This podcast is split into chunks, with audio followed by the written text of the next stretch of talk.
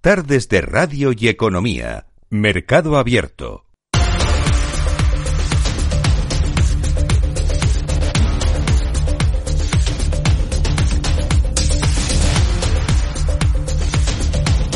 Toca mirar ahora al mercado de divisas, toca analizar lo que la relevancia que pueden tener los datos que hemos ido conociendo en estas últimas horas, empezando por ese dato de paro en Estados Unidos.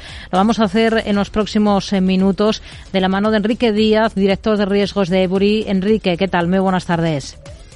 Muy buenas tardes, Rocío. ¿Qué tal? Lo primero es extraer conclusiones de ese dato de paro estadounidense de febrero. ¿Cuáles sacan ustedes? Bueno, que por primera vez esta semana hemos empezado a ver signos claros de cierta ralentización del mercado laboral en Estados Unidos después de meses y meses de, subidas de tipos. Eh, confirma lo que vimos en las solicitudes semanales de desempleo. Eh, sigue siendo un mercado fuerte, pero sube eh, un poco el paro. las subidas de sueldos se ralentizan. parece que efectivamente que hemos visto, quizás hemos visto ya el, mínimo de, desempleo en Estados Unidos en este ciclo. Hay que ver los siguientes datos, pero, pero parece que, hay un cambio de tendencia. Hmm.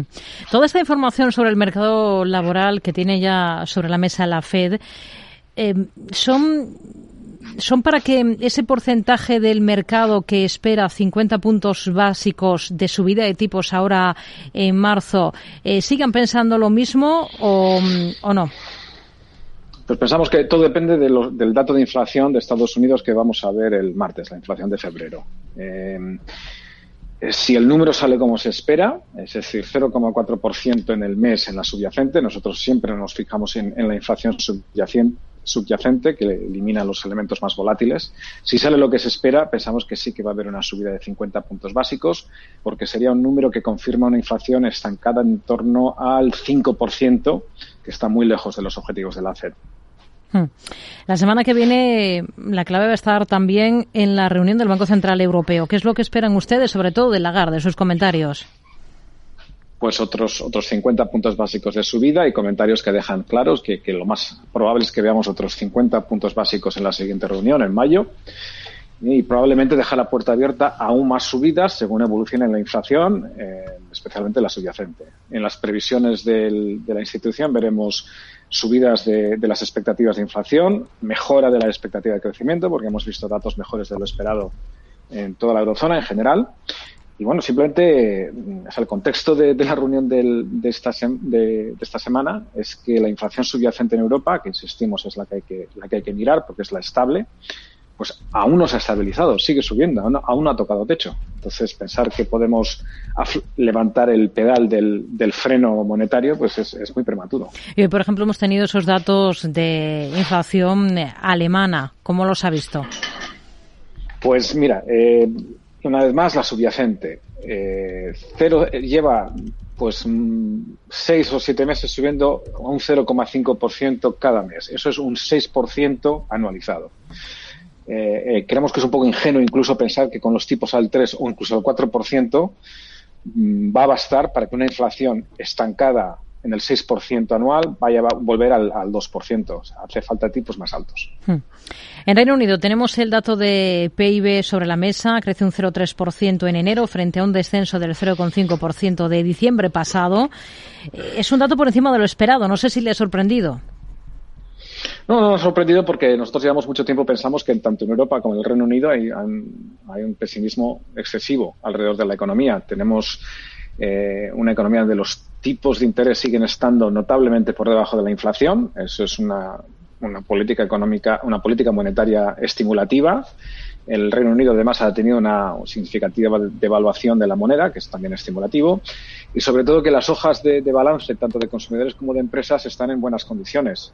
Eh, si juntas estos tres factores es difícil ver una recesión y de hecho pues pensamos que no estos números confirman que no la vamos a ver en el hmm. Reino Unido. Tendremos reunión del Banco de Inglaterra un día después de la reunión de este mes de marzo de la Fed. ¿Qué es lo que cabe, cabe esperar para esa cita?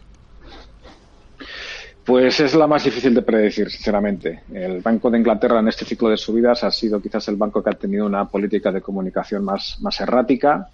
Decisiones que van dando bandazos a un lado y a otro pero pensamos que, veremos una subida de 25 puntos básicos y un anuncio de que el, y, el banco anunciando que las siguientes subidas de tipos dependerá de lo que se vea en los datos de inflación. Hmm. La libra, ¿cuál es la estrategia que seguirían ustedes con la divisa británica?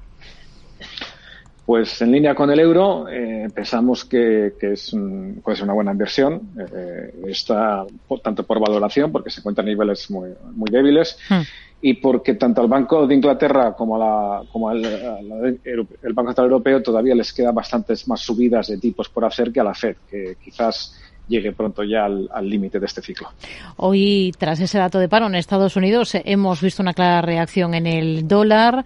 A la baja está el euro repuntando hasta cotas de 1,0666 unidades. Hoy ha concluido la reunión del BOG, la última con al frente, que le ha dejado un claro mensaje a su sucesor, que tiene que seguir sus pasos. No cabe esperar que el nuevo gobernador haga cambios? ¿Ustedes esperan que cumpla a rajatabla con la línea marcada por Kuroda?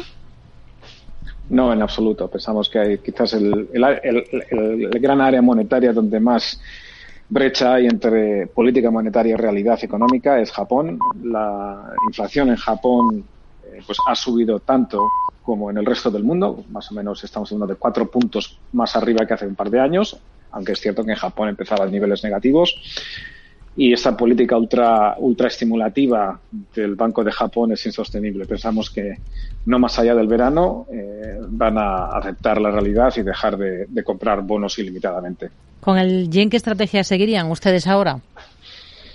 Pues eh, pensamos que es quizás una de las divisas más baratas del G10 y una, una clara apuesta al alza si tienes un, un nivel a medio plazo, de un horizonte de inversión a medio plazo. Nos quedamos con ello. Enrique Díaz, director de riesgos de Ebury. Gracias. Muy buenas tardes. Gracias a ti, Rocío.